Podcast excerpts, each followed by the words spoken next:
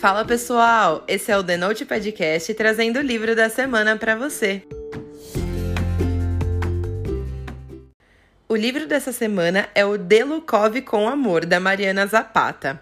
A Mariana é uma autora best-seller, especialista em escrever livros no estilo slow burn que ganham o nosso coração. Muita gente já tinha me falado para ler esse livro, e eu confesso que eu adiei o máximo que eu pude, porque o número de páginas me assustava. 527 páginas é bastante coisa, né? Mas eu tenho que dizer para vocês que se eu soubesse que essa experiência ia ser tão perfeita, eu teria começado muito antes. De Lukov com Amor conta a história da Jasmine. Desde cedo ela dedicou a própria vida para patinação artística e aos 26 anos ela não sabe dizer se todas as fraturas, contusões e horas longe da família valeram a pena. Acumulando derrotas, a Jasmine sabe que conforme o tempo vai passando, as portas da patinação no gelo vão se fechando para ela. E é nesse momento em que ela recebe a melhor proposta que ela poderia imaginar em ter para a carreira dela. O problema é que essa proposta vem da pessoa que ela mais odeia em toda a vida dela e que dificulta o seu empenho há 10 anos. Esse livro é escrito em primeira pessoa, com um só narrador, e ele é um dos melhores enemies to lovers que eu já li em toda a minha vida. Os protagonistas simplesmente se odeiam, eles nutrem um ódio de anos e falam as piores atrocidades um pro outro nos momentos de nervoso. E toda essa tensão entre os dois vai se dissolvendo com aquele tipo de clichê que a gente ama, em que os personagens precisam se tolerar porque precisam trabalhar juntos, sabe? Eu acho importante ressaltar que o estilo desse livro é de um relacionamento bem slow burn, tá? A autora vai preparando a relação deles bem a fogo baixo, sem pressa de fazer as coisas acontecerem. E eu, particularmente, não achei isso maçante. Se você perguntar para mim o que eu prefiro entre um slow burn que tem desenvolvimento lento ou um insta-love naquela pegada mais de amor instantâneo, a minha resposta, sem sombra de dúvidas, é o slow.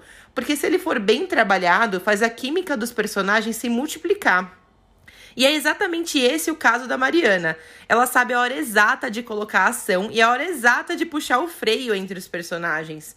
Foi um dos casais sobre os quais eu li que mais tiveram aquela faísca que a gente gosta de ver em casais nos livros, sabe?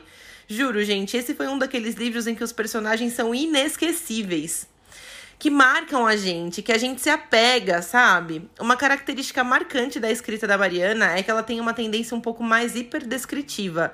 Mas não em relação a cenários e tals mas sobre os sentimentos dos personagens, sabe? Ela desenvolve bem essa parte da trama, e na minha experiência, isso não deixou a leitura mais lenta, sabe? Me disseram inclusive que o começo poderia ter bastante enrolação, mas que depois a história ficaria viciante. Mas eu juro que eu não senti nenhuma parte morna durante toda essa leitura, sabe? Deslizou muito bem, eu devorei as 527 páginas como se fossem 200. E eu me arrependi profundamente de não ter lido ele antes, por ter deixado o número de páginas me intimidar. Esse livro é demais. A minha nota para ele é 10, mil vezes 10. Um Enemies to Lovers muitíssimo bem construído, numa trama slow burn milimetricamente desenvolvida, que me deixou presa do início ao fim do livro. Ele tem personagens marcantes e inesquecíveis, e tiveram momentos tão perfeitos desse livro que foi a primeira vez na minha vida que eu chorei de fofura lendo um livro. Gente, chorar de fofura! Eu nem sabia que isso era possível. Esse livro entrou pro meu top 10 da vida. Ele me arrancou vários sorrisos bobos ao longo da leitura, e eu terminei esse livro com uma vontade incontrolável de abraçar ele. Se você estiver precisando de uma leitura leve, com uma boa dose de humor sarcástico, extremamente fofa e sem sofrências daquelas que deixam a gente mal, esse livro é perfeito para você. Eu recomendo inclusive para intercalar com outras leituras mais pesadas, porque ele é realmente um alívio literário. Eu li esse livro na versão física e eu paguei R$ 37,90 nele na Amazon. Esse livro pode ter alguns leves gatilhos de bullying, mas na minha experiência foi algo bem leve, trabalhado com muita delicadeza pela autora. E lembrando que esse livro tem cena hot, então a classificação indicativa é para maiores de 18 anos, tá? Agora vem a parte com spoiler. E se você não quiser saber os detalhes específicos do livro, é melhor a gente dar tchau por aqui. Depois que você lê, me conta o que você achou. Ai, gente, esse livro teve tantos momentos fofos que eu fico até perdida de escolher por onde começar, mas vamos lá. Eu não sei vocês, mas eu amo um bom livro Enemies to Lovers. Eu já fico toda feliz quando eu pego um livro para ler e eu vejo que os personagens principais se odeiam. mas mesmo esse tipo de trama, que é mega difícil de eu não gostar, tem que ser muito bem desenvolvido. O ódio não pode ser gratuito, senão perde o sentido, sabe? Não dá para ser uma coisa rasa, tem que rolar uma rivalidade em que a gente seja capaz de tomar partido, sabe? E eu acho que foi por isso que eu fiquei tão apaixonada por esse livro. A autora realmente não tem pressa na hora de trabalhar o desenvolvimento dos personagens. E a Jazz e o Lukov se odeiam há anos e anos. Rola realmente uma rivalidade com fundamento, desde que ele era escroto com ela e vice-versa, quando eles eram adolescentes. Aquela cena em que a Jess conta que uma vez tomou um tombaço no gelo, ele passa por ela, estende a mão. Aí no momento em que ela vai pegar a mão dele e aceitar ajuda, ele puxa a mão e ri da cara dela. Cara, que ódio! São os pequenos detalhes que vão construindo essa relação de ódio ao longo do tempo. Isso faz com que as cenas de briga dos dois sejam perfeitamente convincentes quando eles precisam trabalhar juntos, sem parecer que os personagens são mimados ou forçados, sabe? E aí tudo na relação dos dois começa daquela forma bem sutil, em que qualquer toque sem querer faz a química do casal explodir, sabe?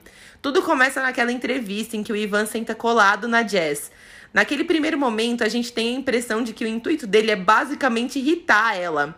Mas já na entrevista, a gente percebe que ele presta muito mais atenção nela do que ele ousa admitir, né? Depois tem aquela noite em que ele praticamente se oferece para jantar na casa dela e eles começam com aquele lance deles de ficar cutucando a perna um do outro debaixo da mesa.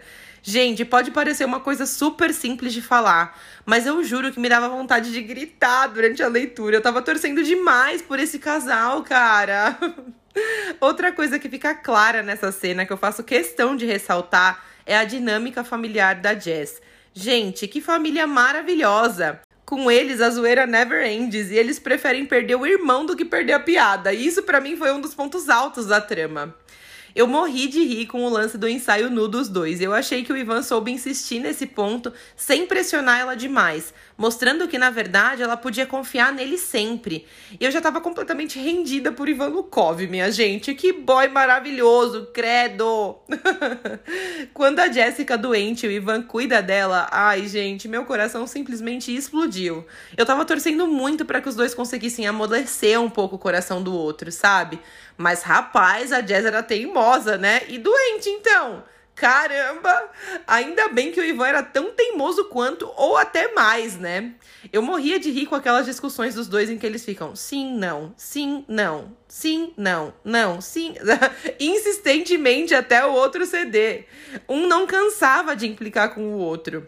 Aquela cena em que ela acorda sem camiseta, abraçada com o Ivan na cama dele, me fez surtar! Eu achei engraçado porque a autora deu um salto na história e a gente acorda com a Jess sem saber o que aconteceu junto com ele na cama.